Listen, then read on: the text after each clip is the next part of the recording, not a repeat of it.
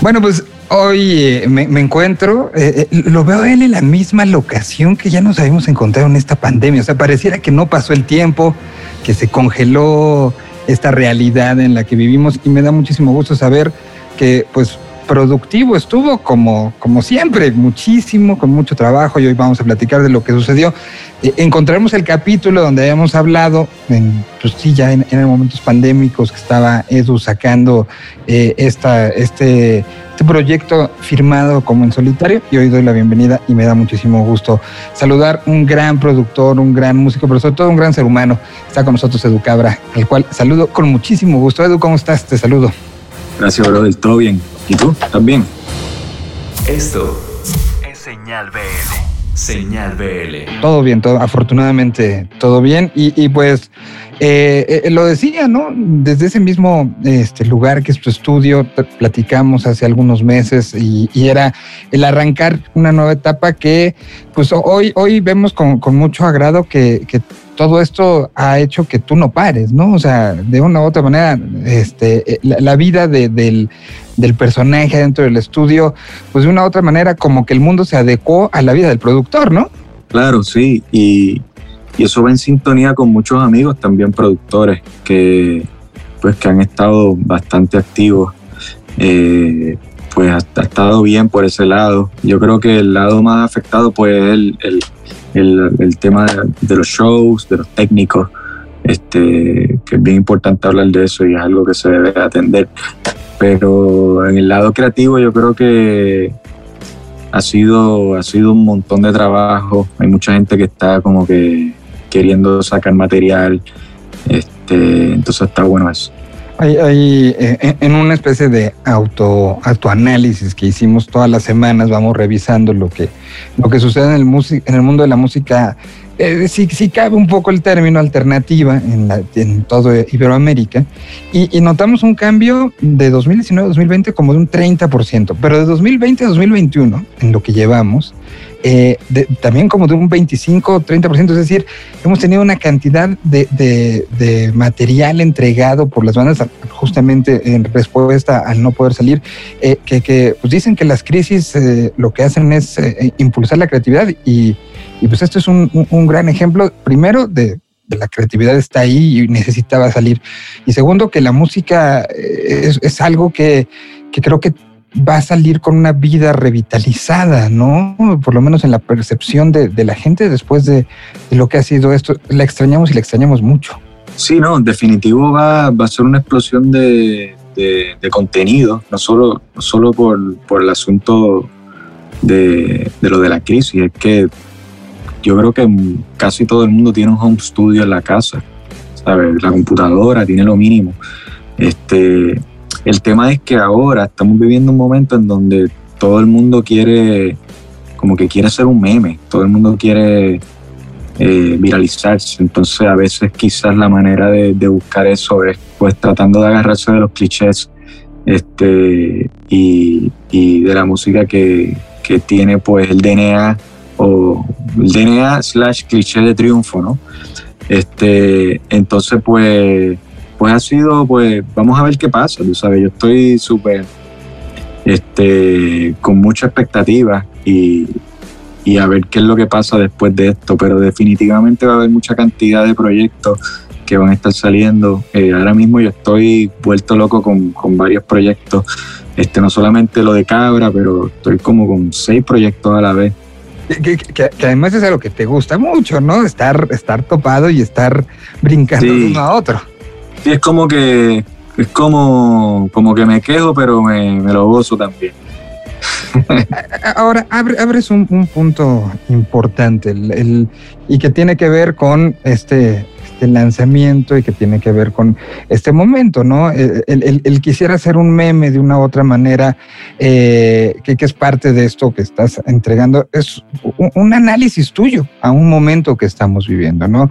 Un momento de ciertamente inmediatez, un momento de eh, eh, querer, como bien dices, aparecer, no importa cuánto tiempo dure, ¿no? O sea, se, busca el like más no la trascendencia cuando históricamente la música había buscado lo contrario, ¿no? Claro, es más inmediato, es más rápido, un sprint, una carrera de 100 metros, más que un maratón. Eh, entonces, pues sí, yo sigo apostando al maratón, yo creo que ahí es que está el, el, ahí, está, como que, este, yo como que también eh, algo que me gustaría eh, llegar cuando espero llegar a viejo, es como que tratar de apreciar la obra desde la distancia, desde el tiempo, eh, pero ya eso es un trabajo, es un proyecto más de vida, este, y, pues también me gusta como que ir cultivando las cosas para, después tener una, perspectiva bastante amplia del trabajo que se hizo, ¿no? Pero la inmediatez es algo que no lo critico, este, pero es algo pues que está ocurriendo mucho ahí. Y esta cuestión de, de desechar y hacer cantidad por encima de la, de la, de la búsqueda. Este, es como una cuestión de, viste, yo trato de que las canciones en las que yo trabajo haya algún, algún cierto, un cierto grado de, de, investigación y de búsqueda y de que se trate de afectar o conectar con, con las emociones. Y quizás eso, pues, y yo creo que la música está por otro lado, nada. Este, yo a lo que voy es que no estoy criticando esto siento de que la música ha agarrado dos caminos, una cosa es el entretenimiento y, otro lado, y otra cosa es la música. Y está bien que esté pasando eso y cada uno pues, pues, pues agarre el camino que le dé la gana. Eh, eh, por mi lado a mí me gusta pues este asunto de, disfrutar, de, del gozo, de jugar en el estudio, de dedicarle un poquito de más tiempo, de dejar marinar los temas y, y de pues, estar contento y seguro de, del trabajo, más allá de ir sacando cosas este, todas las semanas por simplemente alimentar al algoritmo. Totalmente, y, como bien dices, más allá de una crítica, pues es una realidad y es una forma en la que el, ser humano hoy está consumiendo y se está acostumbrando a consumir, y particularmente en este último año, año y medio, que eh, eh, las, las pantallas han tenido una atención mucho mayor, pero al mismo tiempo estamos divididos en la atención entre la serie que pusimos, lo que te están escribiendo, viendo TikTok, viendo Instagram, brincando de una a otra. Eh, eh, hoy, hoy esos catchy moments, como, como se, les denominó en los décadas de los 60, los 70, pues tienen que ser mucho más efectivos, ¿no? Mucho más rápidos para, para tener la atención en, en un cúmulo de, de, estímulos que no sabemos a la postre cómo van a, a acabar afectando al cerebro, ¿no? Porque de repente son muchas cosas pasando y no pones ni bien atención a uno ni otro. Tú y yo somos más o menos como de la misma generación y nosotros, pues, eh, para nosotros aprendimos que escuchar un disco era para todo lo demás, ¿no? Hoy, hoy es difícil para el creador conseguir esa atención total y absoluta. Sí, es que, como te digo, es la opción, tú sabes, como yo creo que que, hay una cuestión de drag and drop también que, que, se, que se está promoviendo este, en cuestión de los samples, en cuestión creativo, que, es una toma de decisiones de agarrar qué cosas que, que existen y lanzándolas este, y creando pues una ensalada de, de, de, productos, ¿no? Este, que ya están prehechos.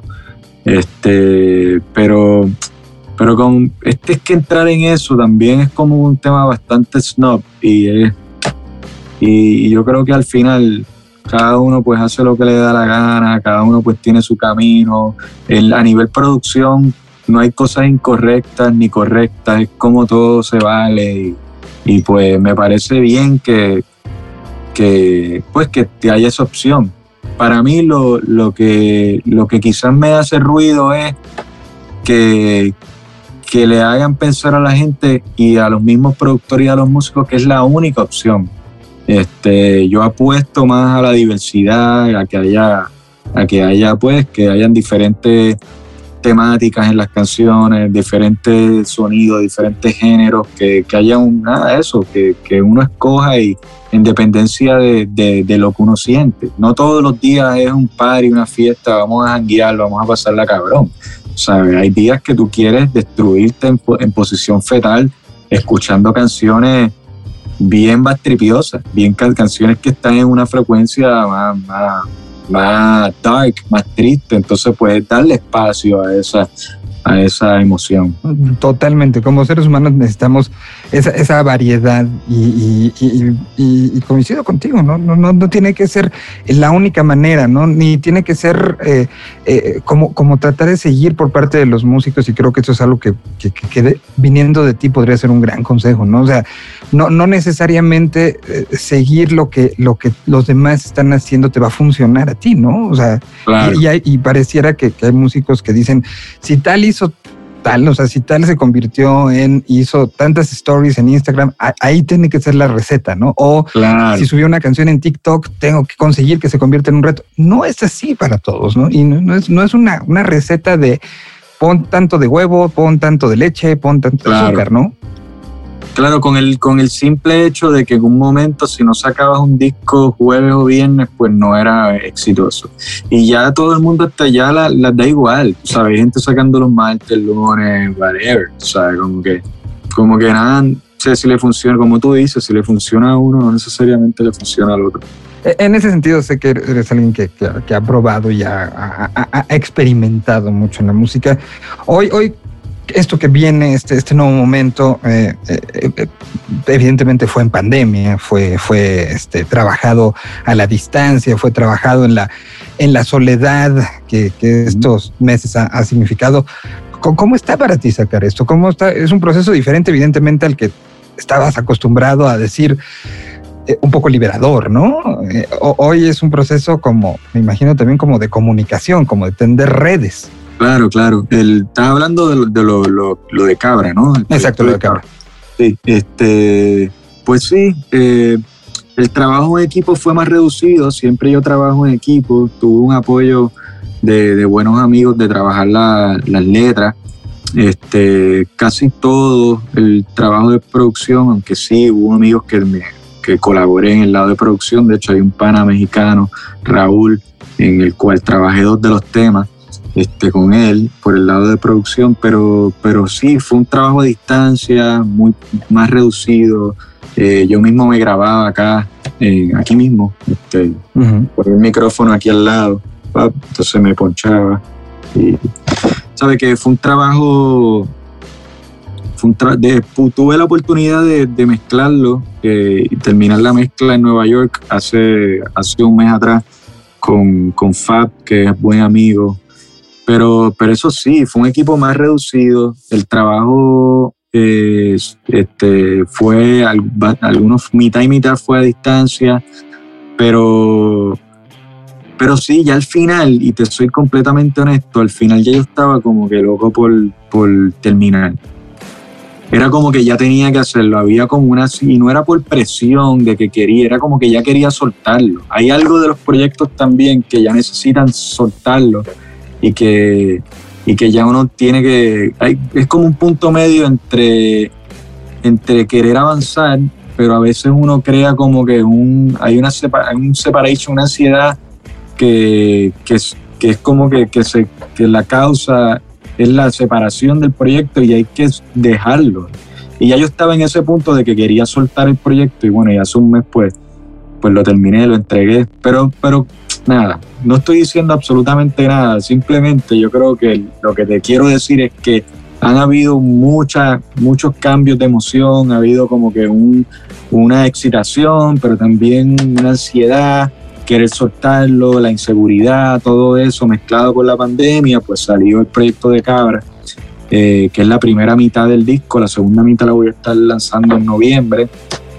Y, y esa es la idea. También, tú sabes, el asunto del EP y el concepto del EP me parece súper atractivo en este momento porque los discos se ponen viejos en una semana. O sea, yo voy a sacar el disco de Cabra y ya la semana va a ser viejo. O sea, entonces es una loquera, es una sensación para mí porque quizás ese disco vive ahí y se queda ahí en las plataformas y la gente lo encuentra un año después y les parece nuevo, pero para mí me va a parecer un disco súper viejo, por eso es que estoy dividiendo y segmentando el proyecto en, diferentes EP para, para, uno también hackearse y sentirse que uno es productivo y, que está activo.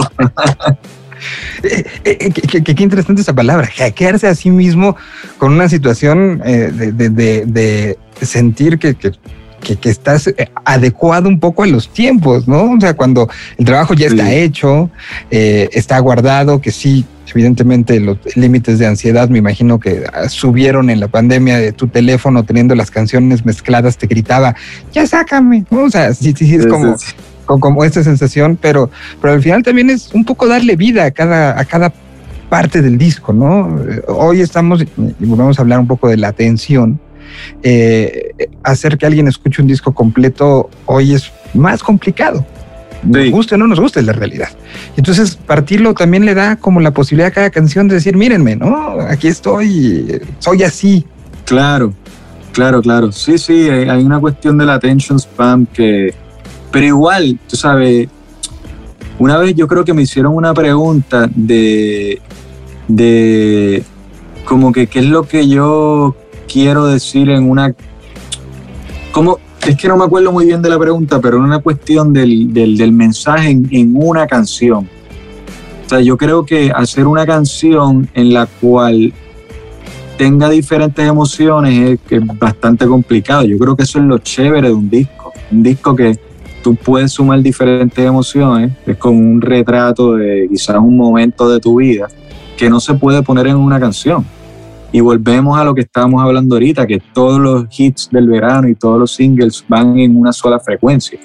Es la cuestión del baile, como la seducción y todo eso, que eso es una parte de la vida de uno.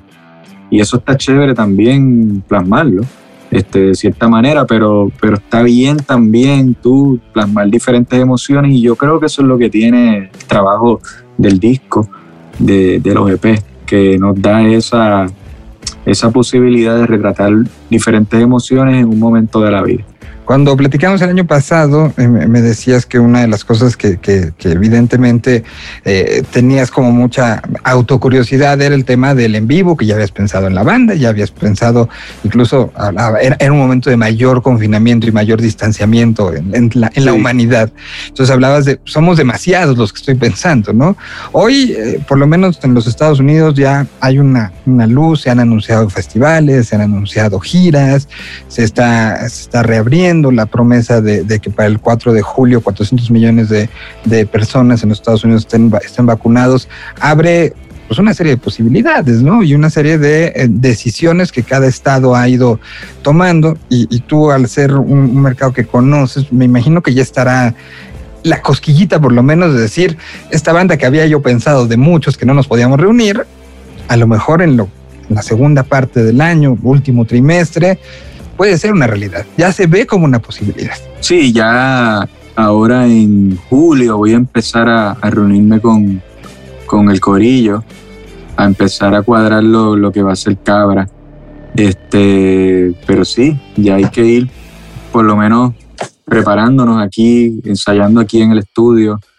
Este, y eso va a pasar, además de que va a ser divertido empezar a los ensayos, yo creo que van a ser más divertidos porque también hay como un hay como unas ganas de salir a, tocar a la calle. Así que sí, ya nos estamos preparando, ya estamos en esa, en esa, en esa preproducción de, de, de lo que va a ser. Pero sí. Pues, pues se viene, y me imagino que esto, eh, conociendo tu trayectoria, eh, has de tener varios discos duros nombrados con varios proyectos, como me decías, que paralelamente a prepararte para la salida del disco, para las reacciones del disco, para el montaje en vivo del disco, estás trabajando con otros artistas, que, es algo que comúnmente eh, haces y comúnmente te nutre, ¿no? Pero tú dices que... Sí, como productor estás trabajando. Ah, sí, sí, sí. Ahora mismo estamos con varios proyectos, este proyectos que sí, de, gente conocida, pero también desarrollando proyectos nuevos, que para mí es bien importante. Y, eso, y eso yo creo que es, eso yo creo que es lo que yo, lo, yo puedo hacer para promover la diversidad que te estaba hablando. Este, que hay que promover a, proyectos que estén tirando una frecuencia diferente, que estén en esa búsqueda de, un sonido diferente y eso es lo que yo estoy haciendo por mi lado para tratar de ayudar y promover la diversidad. Ya para cerrar, eh, te, quiero dejar con un concepto y, quiero saber tu, momento. Nos va a tocar y a ti como productor te va a tocar guiar. Eh, y a nosotros, a mí me va a tocar platicar y, ser un poco testigo y ser cronista de una generación muy particular y única, creo que en la historia. Una generación de músicos que se van a enfrentar al escenario después de haber mejorado y de haber trabajado su música a un gran nivel, ¿no? O sea, una generación nueva que no saben lo que es la camioneta o que no saben, eh, eh, o sea, o, que lo vivieron, lo empezaron a vivir, se cortó de tajo, trabajaron, crecieron como artistas y hoy van a enfrentarse en otro nivel y en otra calidad al mundo, ¿no? Será una generación bien interesante de analizar y de guiar, ¿no?